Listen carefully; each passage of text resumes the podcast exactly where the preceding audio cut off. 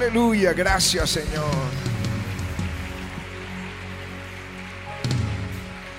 Te ruego que nos ministres en esta noche y el corazón tú lo hagas encender en fuego y pasión por Jesús. Esta noche, Señor, tócanos en el nombre de Jesús. Amén. Amén. Amén. Gracias, Señor. Primer libro de Reyes y capítulo 19 y versículo 8.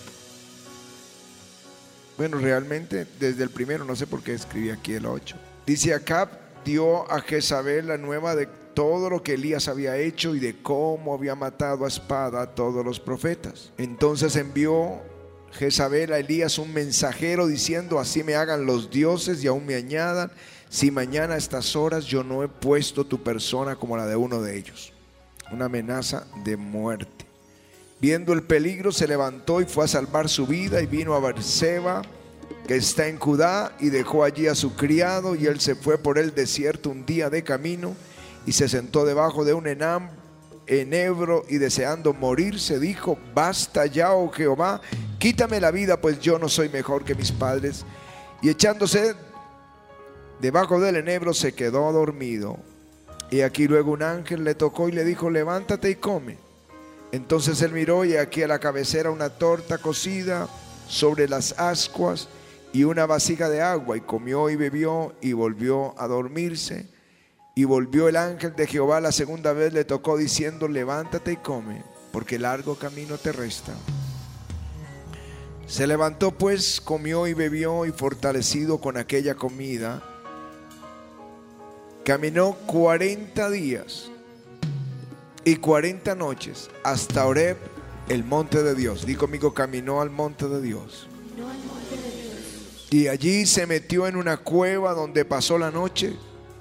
Y vino a él palabra de Jehová, el cual le dijo, ¿qué haces aquí, Elías?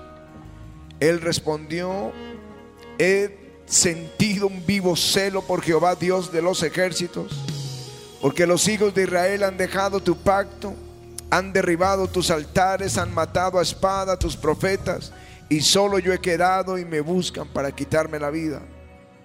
Y él le dijo, sal fuera y ponte en el monte delante de Jehová. Y aquí que Jehová pasaba y un grande y poderoso viento que rompía los montes y quebraba las peñas delante de Jehová. Pero Jehová no estaba en el viento. Y tras el viento un terremoto. Pero Jehová no estaba en el terremoto. Y tras el terremoto un fuego. Pero Jehová no estaba en el fuego. Y tras el fuego un silbo apacible y delicado. Cuando lo oyó Elías, cubrió su rostro con su manto y salió y se puso a la puerta de la cueva y aquí vino a él una voz diciendo, di- una voz, dilo, una voz. ¿Qué haces aquí, Elías? Él respondió, he sentido un vivo celo por Jehová Dios de los ejércitos, porque los hijos de Israel han dejado tu pacto, han derribado tus altares, han matado a espada a tus profetas. Solo yo he quedado y me buscan para quitarme la vida. Y le dijo Jehová, ve, vuélvete por tu camino, por el desierto de Damasco, y llegarás y ungirás a Sael por rey de Siria. A Jehú, hijo de Nimsi, ungirá- ungirás por rey sobre Israel. Y a Eliseo, hijo de Zaphat, de Abel Meola, lo ungirás para que sea profeta en tu lugar. El que escapare de la espada de Asael, Jehú lo matará. El que escapare de la espada de Jehú, Eliseo lo matará.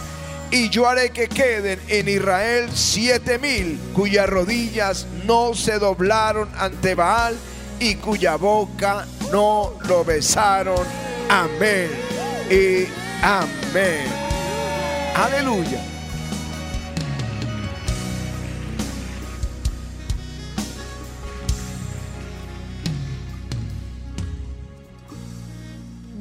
Voy a contarles un par de historias que quizá nos ayuden un poquito a entender lo que quiero hoy decirles en forma breve. Hace 30 años teníamos una camionetica chiquita, viejita, era nuestro carro.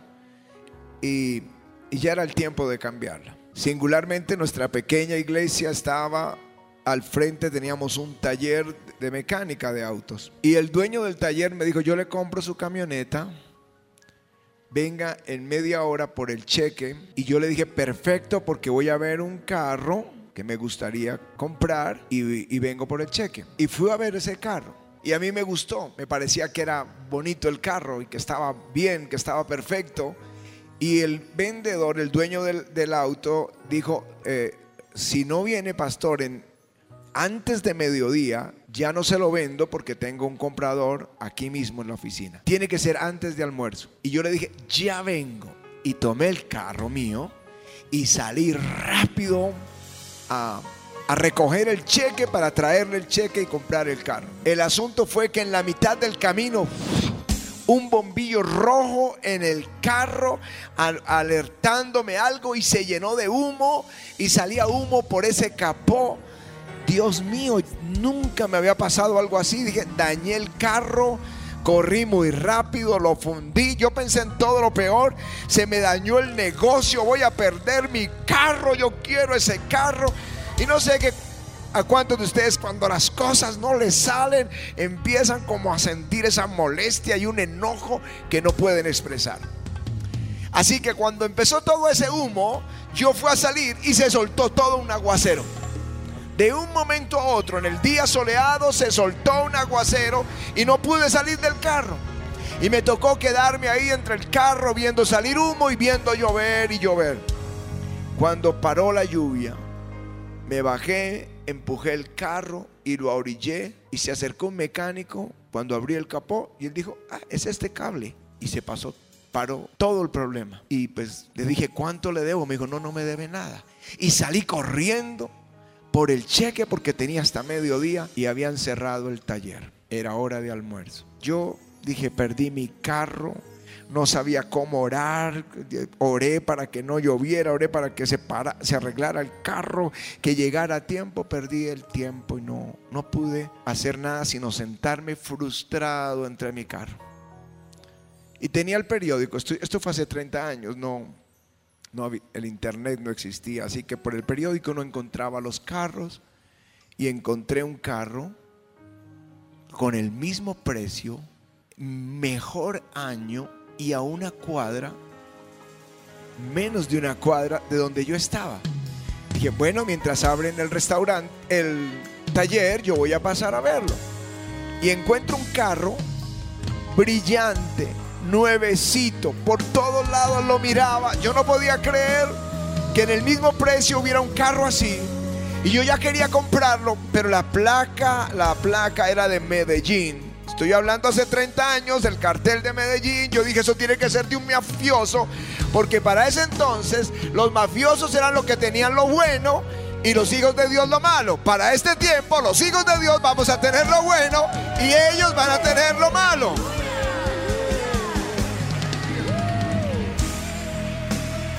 Así que yo pensé, esto tiene que ser de uno mafioso. Y entonces el, vino el dueño, yo le di 30 mil pesos para separarlo. 30 mil pesos es como darle 15, 20 dólares. Le dije, yo, yo, yo lo compro, le doy esto para separarlo. ¿Por qué no le di más? Porque yo creí que era un carro, era, era demasiado bueno para el precio. Estaba desconfiado totalmente. Y yo, yo dije, no voy a perder sino 30 mil pesos, no voy a arriesgar más. Y llamamos a Medellín, averiguamos el historial del carro, impecable.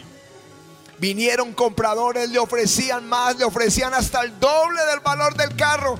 Pero el hombre era un hombre de palabra y dijo, yo soy un hombre de palabra, era un, señor mayor. Y yo cuando digo algo lo cumplo. A mí me dio un, hombre ahí con miedo, me dio 30 mil pesos, pero, pero yo tengo que respetarle el negocio a él. El asunto fue que compré el carro, salí feliz con mi carro, se me olvidó el mal genio, el carro que echaba humo, se me olvidó la lluvia, se me olvidó todo. Ahora mi pregunta, ¿cuántos de ustedes a veces se encuentran con una traba y otra traba y una dificultad y nos angustiamos?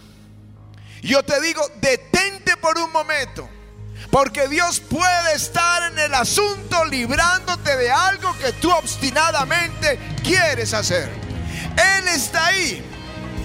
Hay la posibilidad de que estés caminando hacia un infierno con Dios detrás tuyo gritándote, advirtiéndote que no vayas por ese camino. Así que esto es lo que quiero hablarles esta noche. Caminar con el Espíritu Santo es así. Él creará circunstancias para guardar tu camino del mal camino y llevarte directo a la bendición que Él tiene para ti. Aleluya. Estoy hablando de guía divina. Dilo conmigo, guía divina. Dilo una vez más, guía divina que Dios nos guíe sobrenaturalmente, que Dios guíe nuestros pasos. Como dice el profeta Isaías, decidle al de corazón apocado, esforzaos, no temáis. He aquí que vuestro Dios viene con retribución, con pago. Dios mismo vendrá y Él mismo os salvará y habla, los ojos de los ciegos serán abiertos, los oídos de los sordos serán abiertos. Los cojos saltarán como un ciervo y cantará la lengua del mudo. El lugar seco se va a convertir en un estanque. Y dice, y ahí habrá un camino, un camino de santidad. Y por torpe que seas, no te vas a salir de él.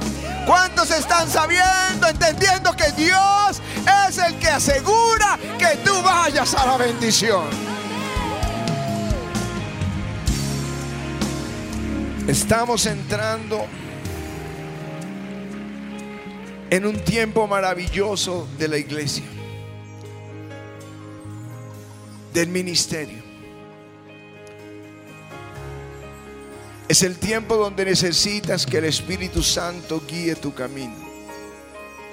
Hay una oración que procuro hacerlo casi cada día. Enséñame a hacer tu voluntad, dice el Salmo 143. Porque tú eres mi Dios, tu buen espíritu me guíe a tierra de rectitud.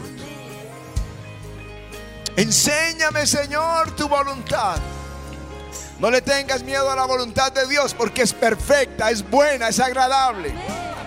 Y Dios desea para ti lo mejor de lo mejor mejorado. Así que enséñame a hacer tu voluntad y tu buen espíritu me guíe a tierra de rectitud. Aleluya. Él estará contigo en ese camino. Él te ayudará, te hará advertencias pero te asegurará que te va a llevar a la bendición. Saltarás de alegría.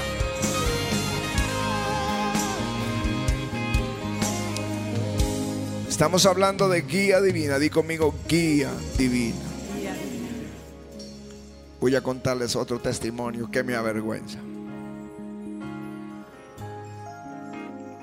Había una reunión de los líderes de la iglesia donde nosotros crecimos en la fe. El pastor estaba librando una batalla terrible y lo reunió. Y él quería hacer algo, pero es algo que no es bíblico. Yo estaba sentado ahí en la reunión con todos y yo me puse de pie para decirle, pastor, eh, eh, esto no es bíblico. Cuando me traté de poner de pie, todo mi cuerpo se estremeció. Estoy hablando esto hace 35 años o 30 o un poco más. Todo mi cuerpo se estremeció. Yo me asusté, ¿qué me está pasando? Temblé de la cabeza a los pies y me senté pensando que me estaba dando algo y me pasó, bajó, bajó y me pasó. Entonces nuevamente traté de ponerme de pie para decir al pastor que eso no era bíblico y todo mi cuerpo se volvió a estremecer. Y ahí supe que Dios, Dios tiene una forma de guardar tu camino, de detenerte que tú te equivoques y termines en maldición. Nuestro llamado este día es a ser sensibles a la voz del Espíritu. Por eso el coro hoy del susurro de tu voz. Yo aprendí que allí Dios me estaba librando. Hace 20 años, 22 años, la iglesia ya estaba en un buen momento, era una iglesia mediana, estábamos allí en el espectador. Dos mil personas. No, ya era una iglesia grande. Y vinieron las amenazas y una amenaza de muerte para nosotros, de secuestro. Y nos asustamos. Nos fuimos para Estados Unidos, dijimos nos va a tocar estar aquí, venir una vez al mes, visitar la iglesia y volver y escondernos, como que no sepan cuándo entramos, cuándo salimos. Y conseguimos, y empecemos una obra aquí en Miami. Y eso fue lo que estaba en nuestro corazón. Así que encontré el local, muy parecido al que hoy tenemos en Miami. Y fui a la firma de abogados a firmar el contrato. Y cuando estaba sentado en la oficina, él tenía una pequeña escultura de un hombre rodeado por una serpiente y la cabeza de la serpiente estaba sobre la cabeza del hombre listo para devorarlo. Esa era la escultura. Y así me sentía yo. Me sentía que si yo firmaba ese contrato, esa serpiente me iba a atrapar. Que me estaba desviando del plan divino por una amenaza. Así lo sentí. Así que revisé el contrato, yo dije, está bien. Entonces él dijo, espere, saca una copia. Y se fue. Y el abogado que se va, y yo veía esa serpiente que se iba a comer a ese hombre, y me sentí igual y no soporté más y salí corriendo de esa oficina. Nunca firmé ese contrato. Dios me guardó. Si lo hubiera firmado, no solo me hubiera equivocado, hubiera traído destrucción. El ministerio se hubiera detenido. Dios le habló a Pati y dijo, es necesario que se devuelvan. Porque la espada que temen aquí nos alcanzará ya. El hambre que temen aquí les alcanzará ya. Pero si ustedes se devuelven, yo los voy a guardar, yo los voy a proteger. Y han pasado 23 años y Dios nos ha guardado, Dios nos ha protegido. En Deuteronomio dice, he puesto delante de ti la vida y la muerte, la bendición y la maldición. Escoge pues la vida para que vivas tú y tu familia y tu descendencia atendiendo a su voz.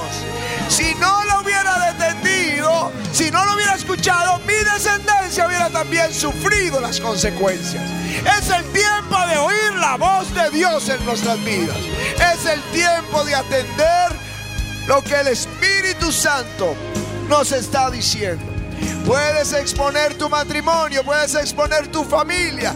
Algunos expusieron su negocio, algunos tomaron decisiones y llevaron equivocadas, llevaron a la ruina su casa.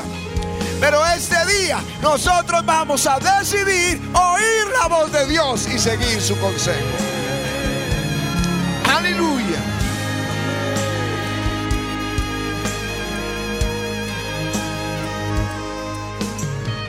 ¿Cómo te advierte Dios? Tenemos una voz interior. Tenemos una voz interior que se llama conciencia. Bendeciré a Jehová, dice el Salmo, que me aconseja y aún en las noches me enseña mi conciencia. No sé si les ha pasado que hicieron algo mal, dijeron algo que no debieron decir, y en la noche la conciencia empieza a hablarles. Y uno no puede dormir. La conciencia te dice, lo hiciste. Arréglalo. Pide perdón. restaura. No sé si les ha pasado. Es la conciencia que te acusa o te defiende. Corrobora y confirma. Martín Lutero decía, no es bueno ir en contra de la conciencia. Cuando tú vas en contra de esa voz, empiezas a justificarte, pero es que me dijeron y además fue por esto y yo y empiezas a encontrar argumentos, culpar a otros, ignorar esa voz hasta que la conciencia se cauteriza. Pero si tú no te quieres estrellar en el camino, entonces escucha esa voz interna. Él te dio un termómetro que se llama paz. Dice, la paz de Dios gobierne en vuestros corazones. ¿Saben qué dice la palabra? Que la, el texto literal en el griego es que la paz de Dios sea el árbitro de tu corazón. Si te vas a casar, te conseguiste como que la novia que sí era, pero la paz se va, ese árbitro pita y te dice, detente, detente. La paz se va. Vas a hacer un negocio y todo parece bien. Pero de pronto escuchas ese pito interior y te dice, detente, porque la paz se va, se turba el corazón. Pero la razón empieza a operar, no, a darse argumentos, pero mire, es bonita. Y yo la veo como que sí le gusta, parece que le gusta leer la Biblia, como que sí quiere ir a la iglesia. Y te llenas de argumentos aquí, pero dentro de ti tienes un árbitro, un juez que te dice, no la paz de Dios sea el árbitro de tu corazón en todo lo que decidas. No la ignores. Apártate del mal. Haz el bien. Busca la paz y síguela. Eso es lo que dice el Salmo 34.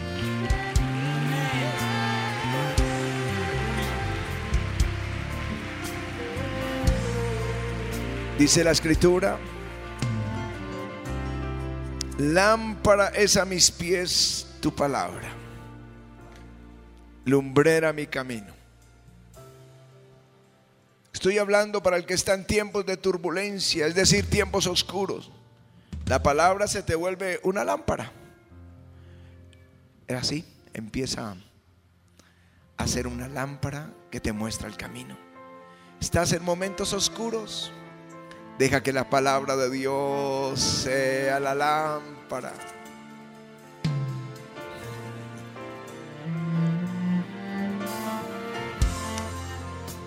Es el camino perfecto a la abundancia y a la bendición. Dice, bienaventurado el varón que no anduvo ahí entre el consejo de los malos. ¿Qué hago? ¿Qué dicen? ¿Qué hacemos? Y no estuvo en el camino de los pecadores, como todos corren, corres tú. Ni en la silla de los que se burlan se ha sentado, sino que en la ley de Jehová está su delicia y medita en ella de día y de noche. Dice, será como un árbol plantado junto a corrientes de agua, que da su fruto en su tiempo, su hoja no cae, y todo lo que hace prosperará. Prosperará los negocios, prosperará la familia, prosperará el ministerio, prosperará todo, todo, todo, todo.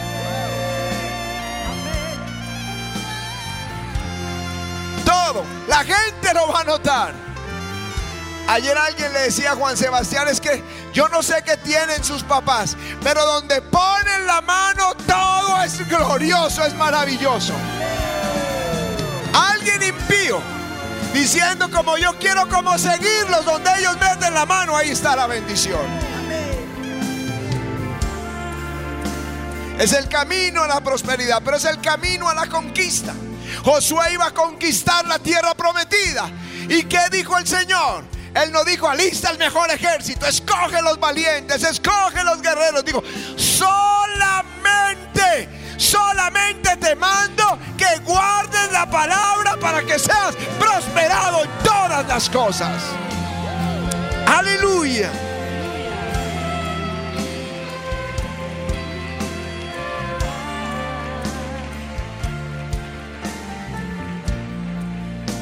Pedro dice, tenemos la palabra profética más segura, la cual hacemos bien en estar atentos como una antorcha que alumbra en lugar oscuro. Cuando todo está oscuro, ahí está la palabra de Dios alumbrando tus ojos.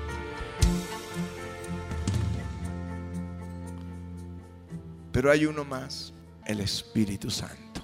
Ustedes no están huérfanos.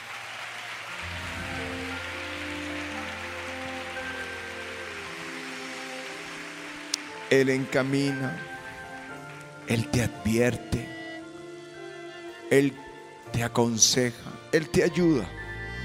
No tengo la menor duda que me, que me desconectó el carro fue el Señor, el que envió la lluvia. Por favor, no insistas que tengo para ti lo mejor de lo mejor mejorado. Gracias, Señor. Te libra de las tormentas. Al rey de Israel le, decía Eliseo, no vayas por allí porque los sirios están ahí. Y el, rey sirio armaba un campamento en un lugar. No vayas por allí porque allá está el rey de Siria. Hasta que dijo, hay alguien aquí que es del rey de Israel. Dijeron, no, no, no. Es que en Israel hay profeta. Y Dios le revela lo que hablas en tu cámara más secreta. El diablo puede estar en la junta directiva teniendo un plan estratégico para ti. No te preocupes, que Dios sabe lo que el diablo está planeando y el Espíritu de Dios te va a librar y te va a sacar en victoria. Aleluya.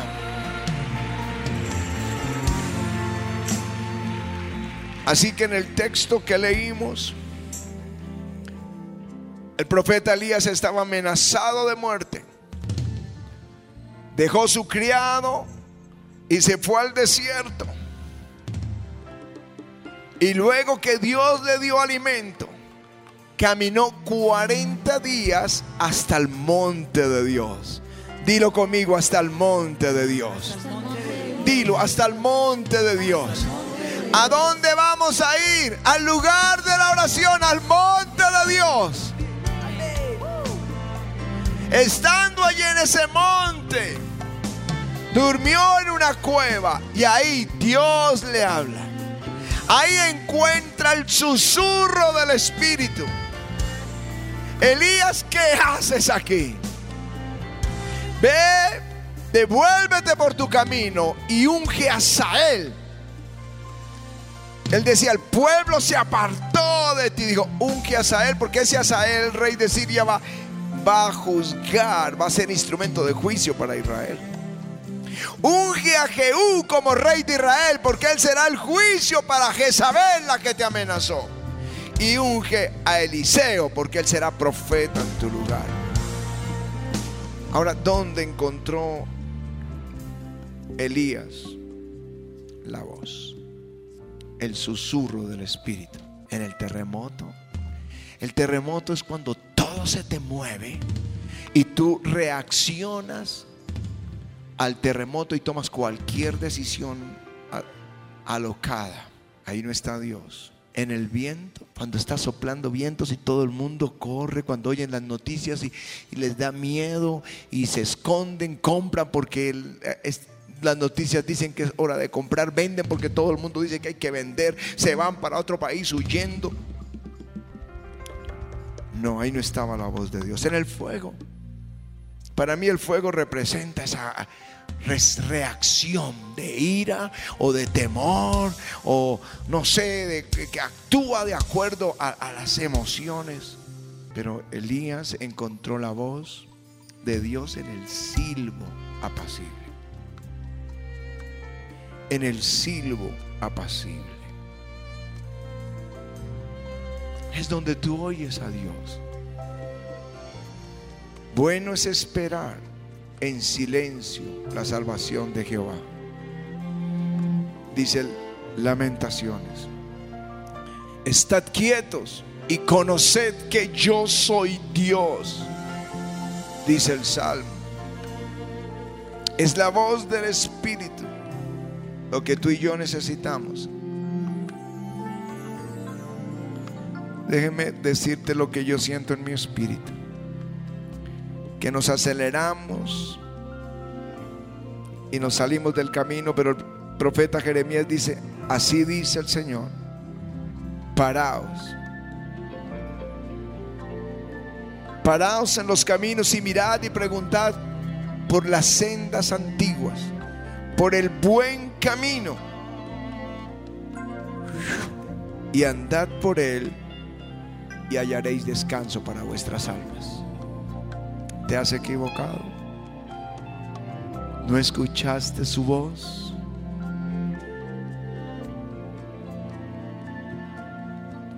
Para un momento y vuelve al camino. Vuelve al camino. Hay alguien aquí que dice, yo sé que yo, esa persona, yo sé que yo tomé una decisión equivocada. Déjenlo venir. Déjelo venir. Es tu voz la que me consuela y hace arder, arder mi corazón. Pregunten por el buen camino y entren en ese camino y van a hallar descanso para sus almas.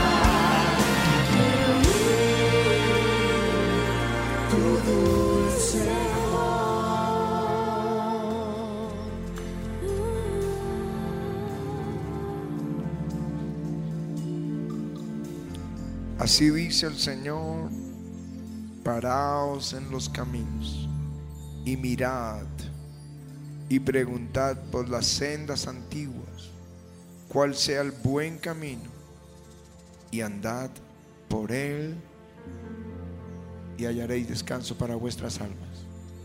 Si te equivocaste, solo díselo a él, Señor, me equivoqué. No escuché mi, esa voz interior.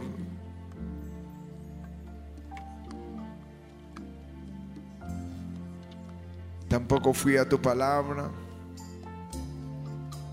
para pedir esa dirección tuya.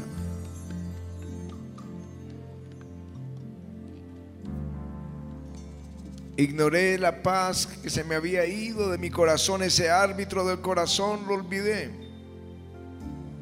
Y no oí a tu espíritu. Pero Señor, desde hoy voy a ir a ese lugar a buscarte.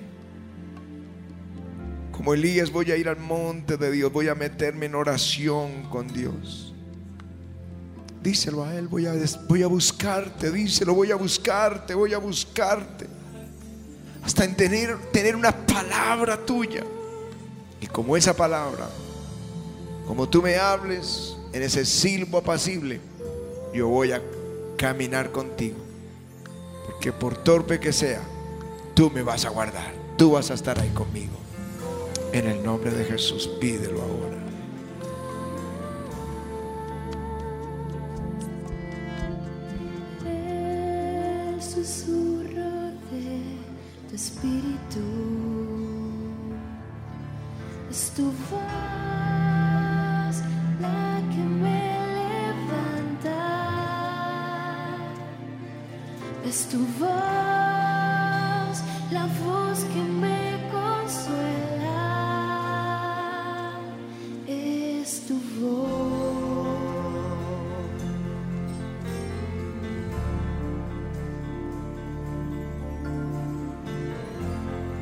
Díselo ahora al Señor.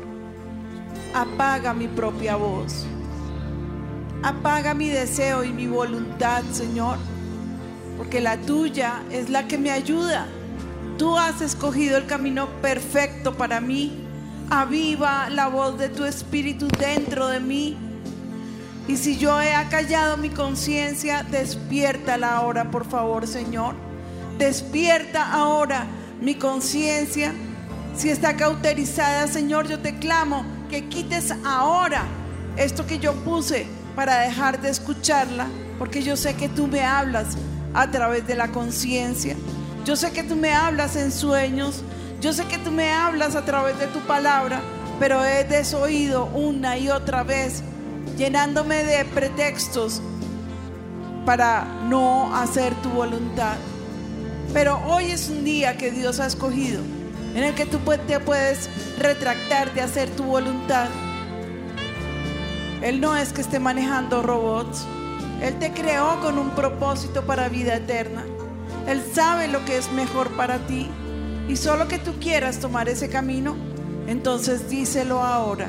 Pon la mano ahí sobre tu cabeza y dile, Señor, por favor, háblame. Háblame y yo te voy a obedecer. Señor, despierta la voz de mi conciencia y que yo te pueda obedecer. Que por terco que yo sea, no me aparte del camino. Que no tuerza ni a mano derecha ni a mano izquierda, sino que vaya en vía directa a hacer tu voluntad, mi rey. Y tócame ahora, renuévame, cámbiame, transfórmame. Libérame, Señor. Libérame para que yo pueda escucharte y, caminar contigo. Y ahora quiero que le digas conmigo que los planes de Satanás ahora sean destruidos Sean de sobre mi vida. de sobre mi Que vida. los planes tuyos, Señor, y tus planes Señor, comiencen a florecer comiencen a sobre florecer mi vida. sobre mi vida. Te lo rogamos, Padre. En el nombre de En Jesús. el nombre de Jesús. Aleluya.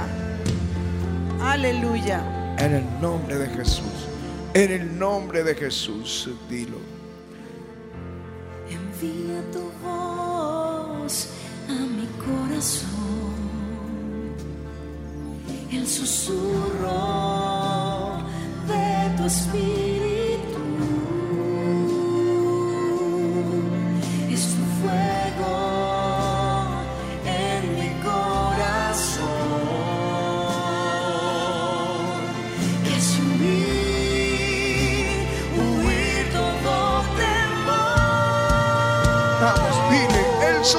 Susurro de tu espíritu. de tu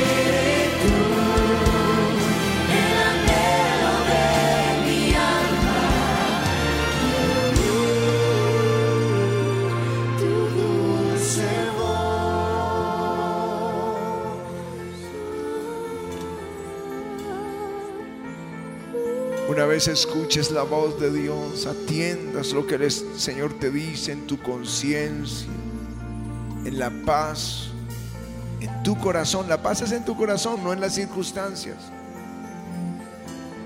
Afuera puede haber una tormenta, pero si hay paz en tu corazón, ese es el camino, ve por ahí. La paz interior es ese árbitro del corazón, es la paz. La palabra de Dios, Él te va a hablar en la escritura, Él va a hablarnos, somos los hijos de Dios. Y Dios habla a sus hijos y Dios guía y tienes el Espíritu Santo que te va a guiar. Así que hoy lo que vas a decirle, Señor, que es tu voz la que me levanta, Señor. Hazme oírla, ayúdame a entenderla y a seguirte, Señor.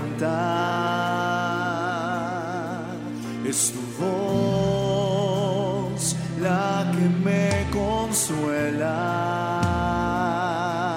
Es la que hace arder, arder mi corazón.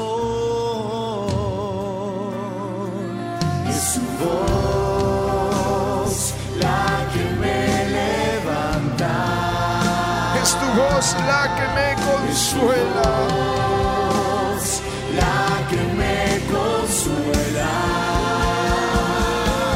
Hace arder, mi. Corazón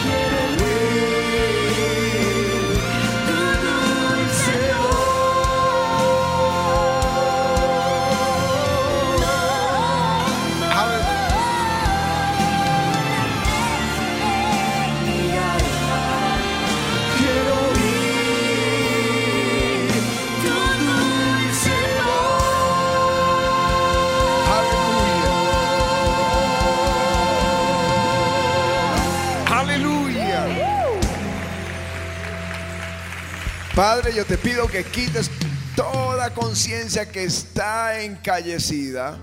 Y Señor, haznos sensibles a tu voz. Quita toda esa caparazón de cosas que hay en nosotros que nos impide oír tu voz. Y danos esa sensibilidad a tu voz. Toca nuestro espíritu, Señor, en esta hora, en el nombre de Jesús. Ahí está el Señor. Tócalo, Señor. Tócalo y haznos sensibles a tu voz. En el nombre de Jesús. Amén y amén. Aleluya. Vamos a dar ese aplauso al Señor.